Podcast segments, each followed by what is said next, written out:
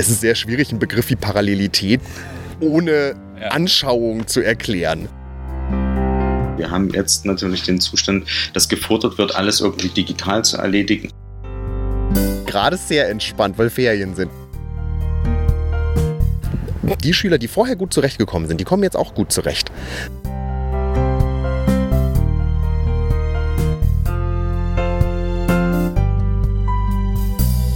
Hallo und herzlich willkommen zu einer neuen Folge der Corona-WG. Ähm, heute habe ich mich mal mit einem Thema beschäftigt, was mich selbst oder uns selbst so gar nicht betrifft, ähm, weil unser Kind zwar im Homeoffice immer gern betreut werden will, aber noch nicht zur Schule geht. Und ich glaube, da passiert aber gerade sehr viel. Viele werden das als Eltern erleben und ich habe mir gedacht, ich spreche heute mal nicht mit Eltern, vielleicht mache ich das später nochmal. Ich habe heute gesprochen mit ähm, einem Lehrer und einem Bildungswissenschaftler, die sich dem Ganzen aus einer anderen Perspektive mal nähern. Und hört mal rein, ich hoffe, es unterhält euch. Viel Spaß!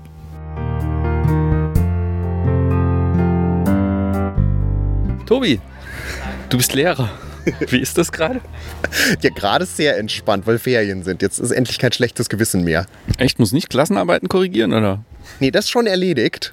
Ähm, jetzt ist so ein bisschen einfach weiter präsent sein, ansprechbar sein und vor allem warten auf weitere Anweisungen und die dann den Schülern so schnell wie möglich zukommen lassen. Wie lange hast du denn jetzt keinen richtigen Unterricht mehr gemacht? Jetzt sind es zwei, äh, dreieinhalb Wochen und ähm, die erste Woche war sehr holprig, dann hat sich so eingepegelt und jetzt ist dadurch, dass Ferien sind, so ein bisschen der Druck raus. Das ist ganz gut. Und wie hast du das gelöst? Also haben die Schüler einfach Aufgaben mitgekriegt und wie kriegen die die Aufgaben? Und äh, Das war ja eine grandiose Lösung, die das Land Hessen da gefunden hat. Dadurch, dass die am Freitagabend nach Dienstschluss gesagt haben, am Montag machen wir die Schulen zu. War erstmal das Wochenende wahnsinnig lustig, weil alle Eltern und Schüler natürlich durchgedreht sind und gefragt haben, was bedeutet das jetzt? Und ich nur sagen konnte, ich weiß es selber noch nicht. Weitere Infos folgen. Und ähm, dann am Mond, äh, dann wurde ich eingeladen zu einer Dienstversammlung für Montag 10.30 Uhr und die Schüler für 12 Uhr. Wo ja dann irgendwie schon klar ist, wenn wir anderthalb Stunden haben, um für alle Schüler Materialien zusammenzustellen, wird das rein vom Kopieren her eine unlösbare Aufgabe. Also haben wir so gut wie möglich zusammengestückelt. Man muss vielleicht dazu sagen, ich bin an einer integrierten Gesamtschule, das heißt, die Schüler sind halt auch in sehr vielen verschiedenen Kursen. Und deswegen ist das nicht so wie an der Grundschule, wo halt der Klassenlehrer sich einfach hinstellen kann, überlegt, was müssen die in den nächsten drei Wochen machen und macht das dann einfach für die Schüler, sondern ich muss ja wahnsinnig viel mich da koordinieren. Und das war in der Zeit nicht zu machen. Wir haben dann so gut wie möglich improvisiert und dann versucht, irgendwie so schnell wie möglich E-Mail-Verteiler zusammenzustellen oder WhatsApp-Gruppen und dann auf der Basis irgendwie weitere Aufgaben nachzuschieben im Laufe der Zeit. das heißt, du musstest erstmal Telefonnummern und E-Mail-Adressen einsammeln oder hat das zum Teil schon welche? Ich hatte einen kleinen Teil. Das Problem war äh, zeitlich großartig äh, zusammengetroffen ist, dass eine Woche vorher wir ein Computervirus im System hatten und alle E-Mail-Adressen weg waren. Das heißt, ich habe bei Null angefangen und dann zum Glück meine Schüler... ähm, also ein paar Schüler erreicht, die sehr kooperativ waren und dann sofort angefangen haben, allen zu schreiben, hier meldet euch beim Chef irgendwie die, die Adresse so. Und ähm, dann hatte ich so innerhalb von vier Tagen, glaube ich, dann einen funktionierenden E-Mail-Verteiler, ähm, wo zumindest irgend, irgendeine Form von Kommunikation war. Es ist aber auch äh, interessant, wie viele Leute keine E-Mail-Adresse haben. Also gar nicht. Die mussten sich die zum Teil erst anlegen und man hat dann auch so erstaunliche Startschwierigkeiten, wo man Schülern erstmal erklären muss, dass man nicht den gesamten Text der E-Mail in die Betreffzeile schreibt. Ah, okay. Also da scheitern auch nicht nur die LehrerInnen und äh, sondern auch die SchülerInnen dran. Ähm, was und also, weil, weil du es noch nicht gesagt hast, welche Altersstufe unterrichtest du denn so? Ähm, die Klasse, in der ich Klassenlehrer bin, ist eine achte Klasse. Um, ich habe noch parallel eine neunte und eine siebte, ähm, wo ich dann halt den entsprechenden Klassenlehrern Material äh, zukommen gelassen habe und die dann das weiter verteilt haben. Und wie gut da die Trefferquote ist, weiß ich jetzt nicht genau. Ähm, so vom Feedback der Kollegen her müssten die meisten meiner Schüler jetzt von mir irgendwie mit Aufgaben versorgt sein. Was sehr schwierig ist, ist halt alles, was über das Wiederholen von bereits gemachtem Stoff rausgeht, ähm, da fehlt halt der Erklärungsteil. Und man kann natürlich dann sagen, hier auf der Seite kannst du das nachlesen und da ist ein YouTube-Video, wo du das angucken kannst. Und wenn was ist, stell mir eine Frage. Aber das ist ja ist schon im normalen Unterrichtsbetrieb schon eine wahnsinnig schwere Aufgabe für einen Schüler, mal klar zu formulieren, was eigentlich der Punkt ist, an dem er hängt. Und gibst du den Aufgaben, die du ihnen so oder so auch gegeben hattest? Oder? Das mein großes Glück ist, dass ich sowieso, weil es eine integrierte Gesamtschule ist und wir ja eh sehr differenziert arbeiten müssen, ähm, ohnehin ein Unterrichtssystem habe, das stark auf Eigenständigkeit mhm. basiert. Das heißt, die kriegen eh am Anfang der Einheit von mir einen Lernplan mit komplett den Aufgaben bis zur Klassenarbeit, was sie auf ihren jeweiligen Niveaustufen abarbeiten müssen. Und auf der Grundlage können die Schüler eigentlich, egal wo, ziemlich gut arbeiten. Mhm. Trotzdem brauchst du natürlich immer wieder so Erklärelemente, wo man also jetzt gerade in Geometrie, manche Sachen muss man halt einfach mal gesehen haben. So, es ist sehr schwierig, einen Begriff wie Parallelität ohne ja. Anschauung zu erklären. So, genau.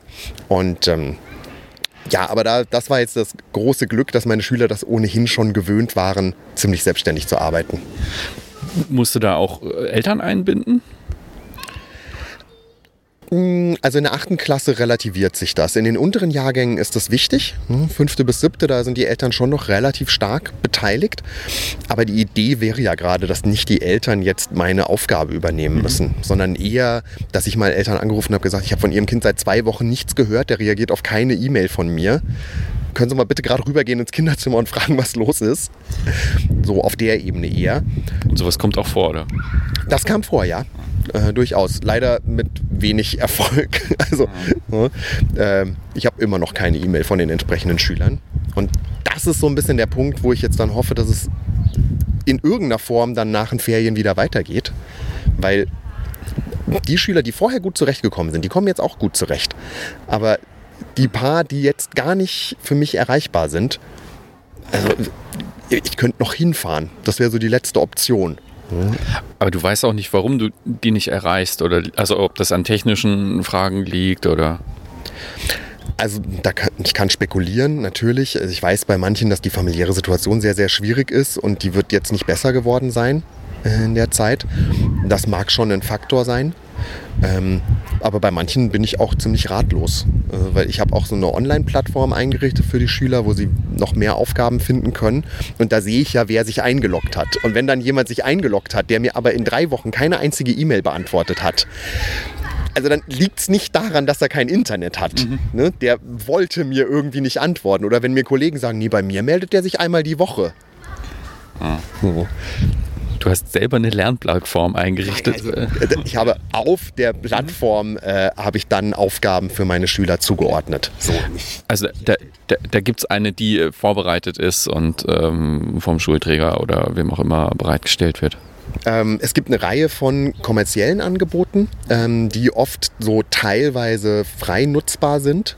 Ähm, das ist jetzt in dem Fall eine solche gewesen. Die ist so in, in so einer Basisvariante, ist die kostenfrei und ähm, wird auch von der EU gefördert, sodass es auch irgendwie so eine gewisse ähm, also dass man das mit gutem Gewissen den Schülern auch empfehlen kann. Ähm, es gibt theoretisch auch vom Schulträger bereitgestellte, aber sie haben es äh, zwei Tage vor den Ferien geschafft, endlich Accounts für die Schüler anzulegen. Da habe ich die dann auch nicht mehr gebraucht. Ähm, vielleicht noch eine letzte Frage. Was glaubst du denn, wie lange das noch auszuhalten ist? So kann ich die Frage gar nicht beantworten. ähm, es, es wird schwieriger, je länger es dauert. Also ja, wir reden jetzt die ganze Zeit übers Lernen, aber das ist ja eigentlich nicht der Punkt. Ähm, zur Not muss man halt die Abschlussprüfungen anpassen und dann lässt man halt bestimmte Bausteine raus oder so. Das wäre alles ein lösbares Problem. Aber was halt gerade das Problem ist, ist der ganze soziale Teil, der wegfällt. Und also da geht es um, um ganz viele Ebenen. Ne? Da geht es um, um soziales Lernen an sich natürlich, aber da geht es auch darum, dass wir ja auch eine gewisse ja, so ein bisschen eine Feuermelderfunktion haben als Schule. Wir sind die, wo Probleme auftauchen und sind so eine wichtige Kontaktstelle Richtung äh, Schulpsychologie, Richtung äh, Jugendamt und so weiter, ähm, um zu sehen, ah, es gibt ein Problem und das könnte ein Weg sein, das Problem anzugehen. Das fällt komplett weg jetzt. Und den Teil kann ich nicht über irgendwie Homeschooling digital ausgleichen. Also ich kann allenfalls Schüler mal anrufen und dann so ein bisschen versuchen, aus der Stimme was rauszuhören, aber sowas läuft ja oft unterschwellig, dass man einfach so aus dem alltäglichen Miteinander was erlebt. Deswegen hoffe ich, dass wir bald an einen Punkt kommen, wo wir zumindest in irgendeiner Form wieder zusammenfinden, in Kleingruppen zeitlich versetzt, sonst wie irgendwie mit den Schülern wieder vor Ort arbeiten können. Auch um ihnen so ein bisschen den Raum zu geben, mal ihre Gedanken, die sie gerade haben, zu äußern. Das ist ja auch was. Ich kann mir vorstellen, dass die viel im Moment gerade im Netz unterwegs sind und alles Mögliche lesen. Und ich mache ihnen immer wieder das Angebot, fragt mich, wenn ihr nicht sicher seid, ob was stimmt oder euch was ängstigt, meldet euch bei mir. Aber es ist ja trotzdem eine andere Situation. Ja. Und da hoffe ich, dass wir einfach irgendwie in zwei Wochen wieder irgendwie uns begegnen. Ja, vielen Dank. Sehr gerne.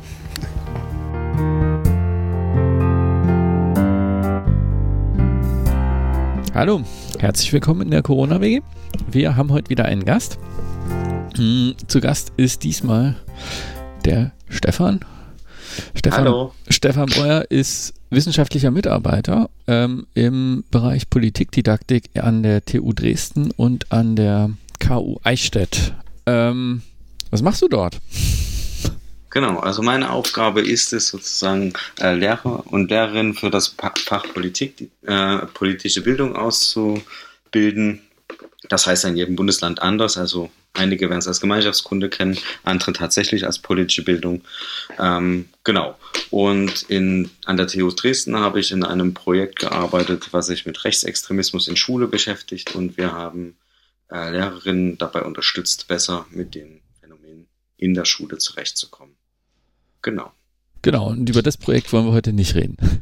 Genau, das wollen wir heute nicht. ähm, sondern darüber, dass du mit ähm, anderen einen Text verfasst hast über Homeschooling im Krisenmodus. Hm. Wie seid ihr denn darauf überhaupt gekommen? Also ich meine, wir haben jetzt diese Corona-Krise und wahrscheinlich ist das auch der Anlass, aber ähm, warum schreibt ihr als Politikdidaktiker dazu einen Text? Wir alle drei Autoren haben Kinder. Ähm, im schulpflichtigen Alter. Das heißt, alle drei sind wir auch mit unterschiedlichen Erfahrungen ähm, in Kontakt gekommen, was jetzt das Thema Corona-Krise und Zuhause bleiben und Schule machen betrifft. Ähm, weil unser Job aber auch ist, ähm, uns Gedanken darüber zu machen, wie Bildung funktioniert, wie Bildung besser funktionieren kann ähm, und wir dazu teilweise forschen und teilweise lernen in unserem normalen Job, ähm, sind uns dabei relativ schnell unterschiedliche Sachen aufgefallen. Und es ist auch nicht zu verschweigen, dass es natürlich ähm, nach den ersten zehn Tagen auch so ein Anzeichen gab, dass das doch ganz schön anstrengend ist, wenn man zu Hause arbeiten soll, zu Hause die Kinder ähm, schulen soll. Und dann haben wir uns sozusagen zusammengetan und einfach mal aufgeschrieben, was unsere Erfahrungen aus den ersten drei Tagen sind. Und es hat alles ganz wunderbar geklappt und äh, wir sehen jetzt, dass äh, die Schulen in Deutschland eigentlich gar nicht mehr gebraucht werden, oder?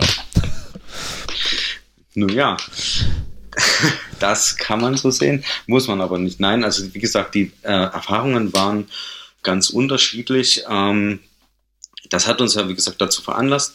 Ähm, und wir hatten hier schon einige Erfahrungen dabei, wo man sagen muss, dass es echt krass ist, was ähm, so dann aus der Schule gekommen ist, ähm, dass dann also versucht wurde, ähm, quasi das analoge Lernen, wie es normalerweise in der Schule stattfindet, ähm, einfach ins Digitale zu übertragen, auf Biegen und Brechen.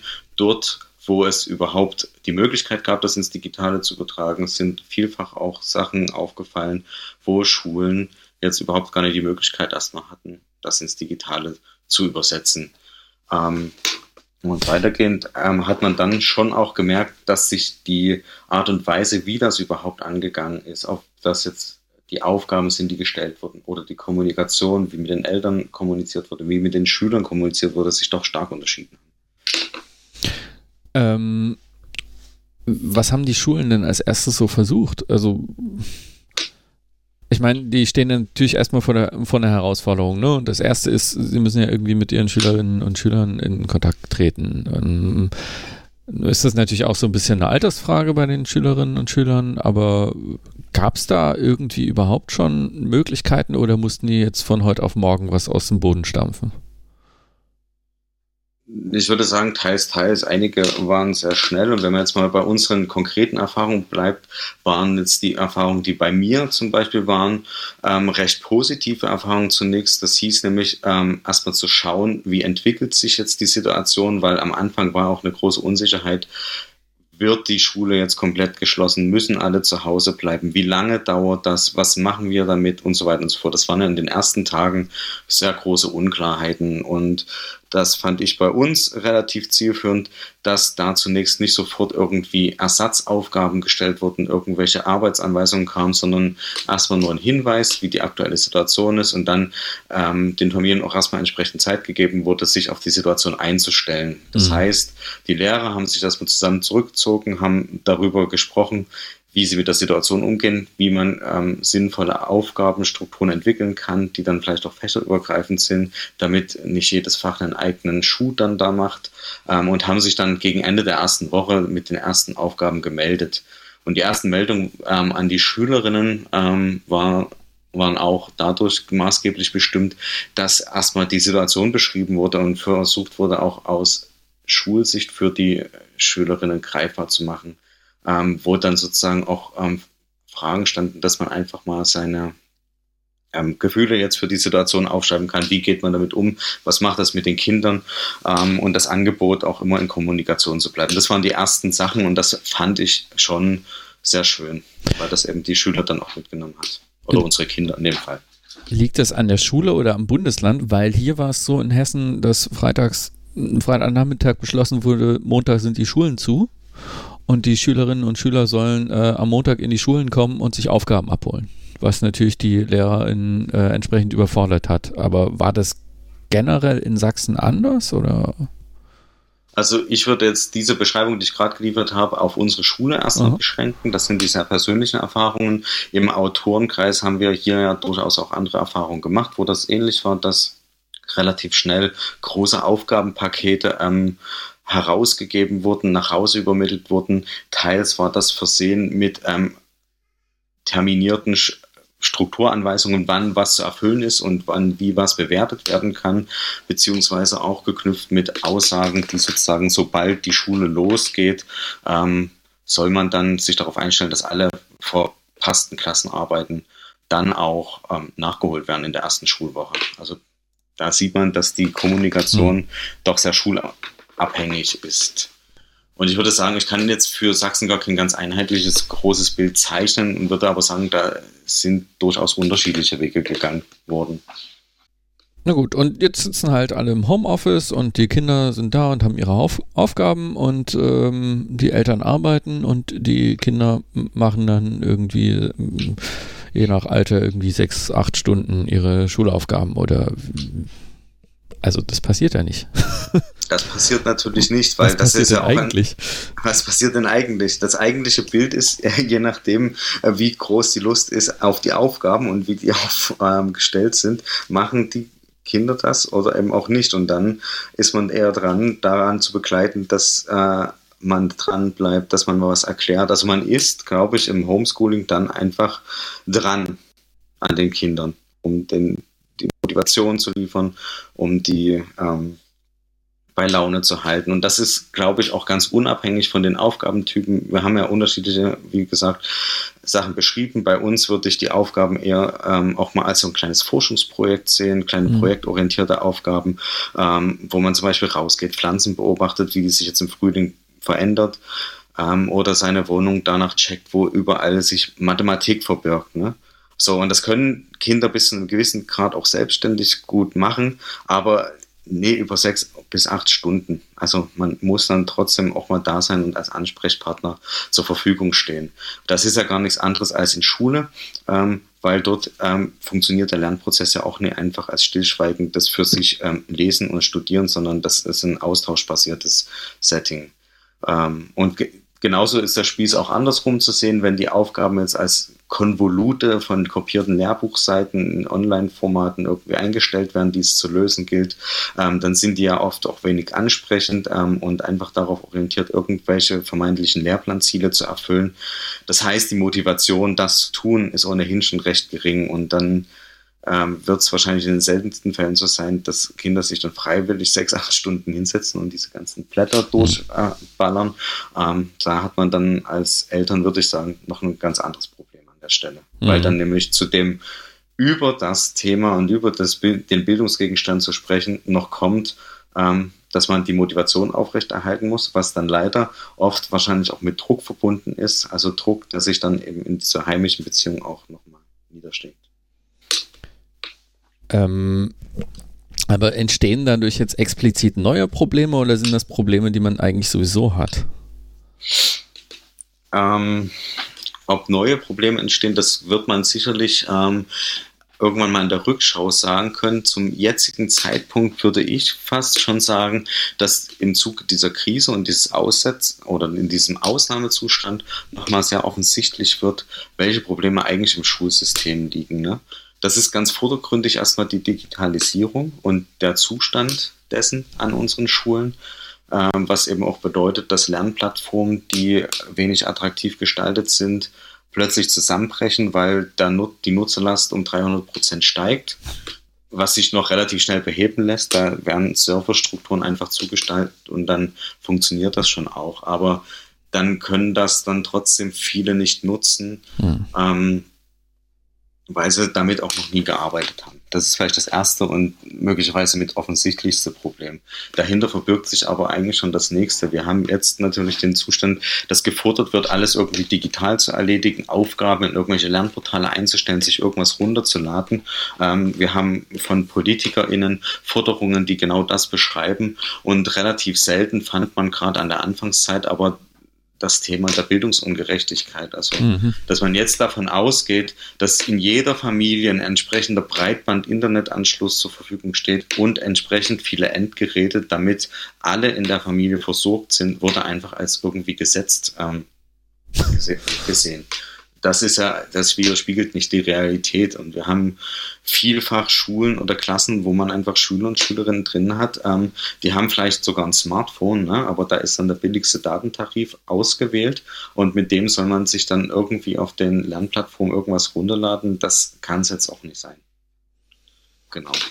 Und ähm, ein drittes äh, Problem, was dahinter aufscheint, würde ich vielleicht nochmal einfangen, ist so dieser Primat des Lehrplans, also diese unbedingte Ausrichtung an irgendwelchen vermeintlichen festgeschriebenen Bildungszielen, die es zu erfüllen geht und die mit äh, der Brechstange vermittelt werden, ohne zu gucken, wie und was da eigentlich gemacht wird. Das ist, glaube ich, auch ein Problem noch, was ganz groß ist im, im gesamten Schulsystem, mhm. was jetzt nochmal offensichtlich wird an der Struktur vieler Aufgaben, die herausgegeben werden. Gut, ähm, dann haben wir irgendwie dieses Schulsystem, wir haben, glaube ich, die Eltern und die Lehrer so ein bisschen besprochen. Ähm, jetzt gibt es natürlich äh, die SchülerInnen. Kriegen die äh, diese technischen Hürden tatsächlich irgendwie gemeistert oder scheitern die schon daran oder ähm, stehen die vor ganz anderen Problemen, die ich jetzt gar nicht sehe?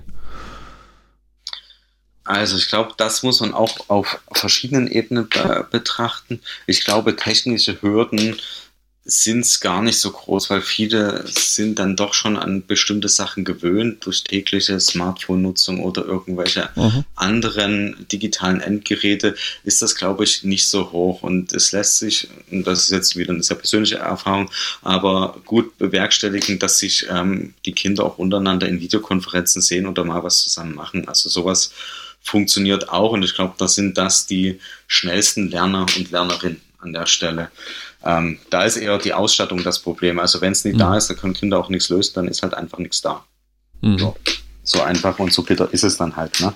Ähm, das nächste ist, glaube ich, ähm, dass das Lernen natürlich jetzt trotzdem anders verläuft, wenn man Lernen auch als einen sozialen Prozess, äh, wo auch die die Anbindung an die Peer Group ganz wichtig ist, betrachtet, dann fehlt das ja. Ne? Also man ist jetzt isoliert von sozialen Kontakten. Das Einzige, was man hat, sind die Eltern oder andere Angehörige, die da im Haushalt sind. Und also über aus einer Videokonferenz ist da jetzt gar nicht so viel los. Und ich glaube, das ähm, ist schon auch schwierig für die für Kinder, die da plötzlich rausgerissen werden. Und wenn man jetzt ein Stück weit in die Zukunft guckt, ist es, wir wissen nicht, wie lange das der Shutdown ist. Wir haben jetzt sozusagen auch bis Ende des Sommers sozusagen kann das passieren. Das heißt, dieses Schuljahr findet eigentlich in der Präsenz nie wieder statt. Ne? Und wir haben jetzt äh, äh, Schüler und Schülerinnen, die nach der vierten Klasse zum Beispiel in eine neue Schule gehen. Also für die wird ein halbes Jahr in der alten Schule ähm, jetzt auch einfach mal möglicherweise wegfallen. Und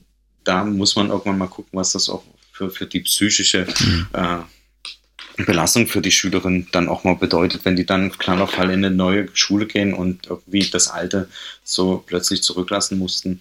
Das sind, glaube ich, noch Sachen, die kommen auf uns zu. Und das Dritte, was ich gerne ansprechen würde, ist noch ähm, das Thema Selbstständigkeit oder selbstständiges Arbeiten.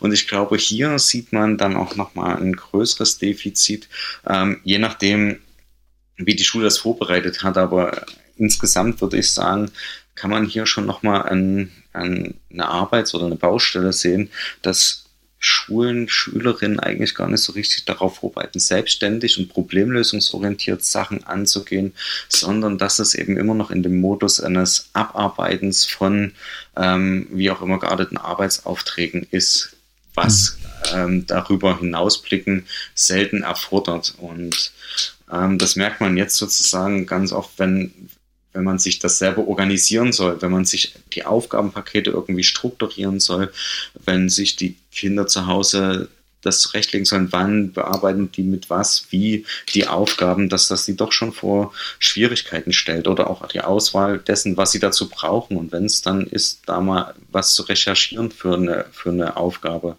ähm, wenn es mal irgendwas zum Nachschauen, Nachlesen gibt, dass das dann doch äh, manchmal erstaunlich hohe Hürden sind. Mhm.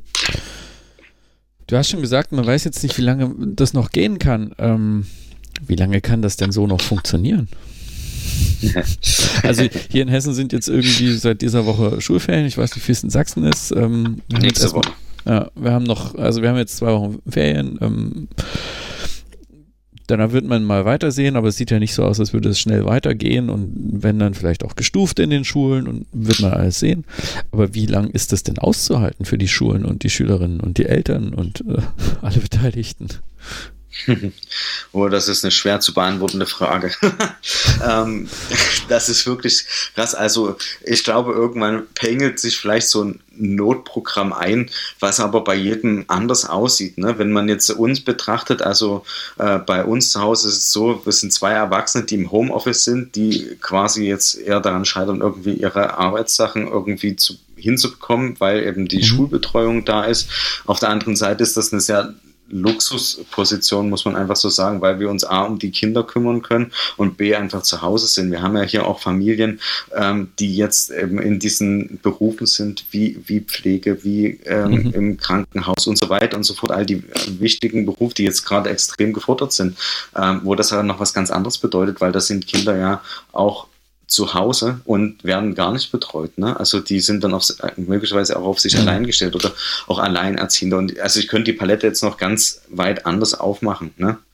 Ähm, an der Stelle. Das bedeutet, glaube ich, für die jeweiligen Situationen jeweils was Unterschiedliches und auch ähm, wie lange das tragbar und haltbar ist. Ähm, es ähm, kommt auch darauf an, also bist du in der Abschlussklasse oder bist du jetzt gerade in der mhm. sechsten Klasse und hast noch einen Weg vor dir, wo man sagt, okay, das ist jetzt gar nicht schlimm. Da ist jetzt halt mal kurz Pause und gut mhm. ist. Ne?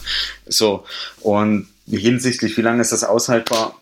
Ich kann es nicht, also es ist anstrengend. Das haben wir in unserem Artikel auch noch eigentlich relativ gut skizziert und das ist eigentlich egal, ob das gute oder negative Erfahrungen mit, den, mit der Gestaltung von Schule in dieser Situation ist.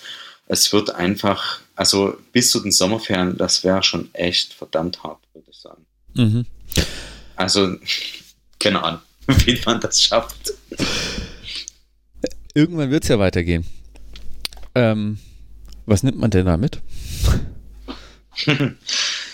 Also im besten Falle, wenn man sich was wünschen könnte, ist es so, und das sieht man ja tatsächlich an vielen Stellen trotzdem ähm, jetzt schon, dass die Situation als Chance begriffen wird und dass einfach neue Lernformate ausprobiert werden.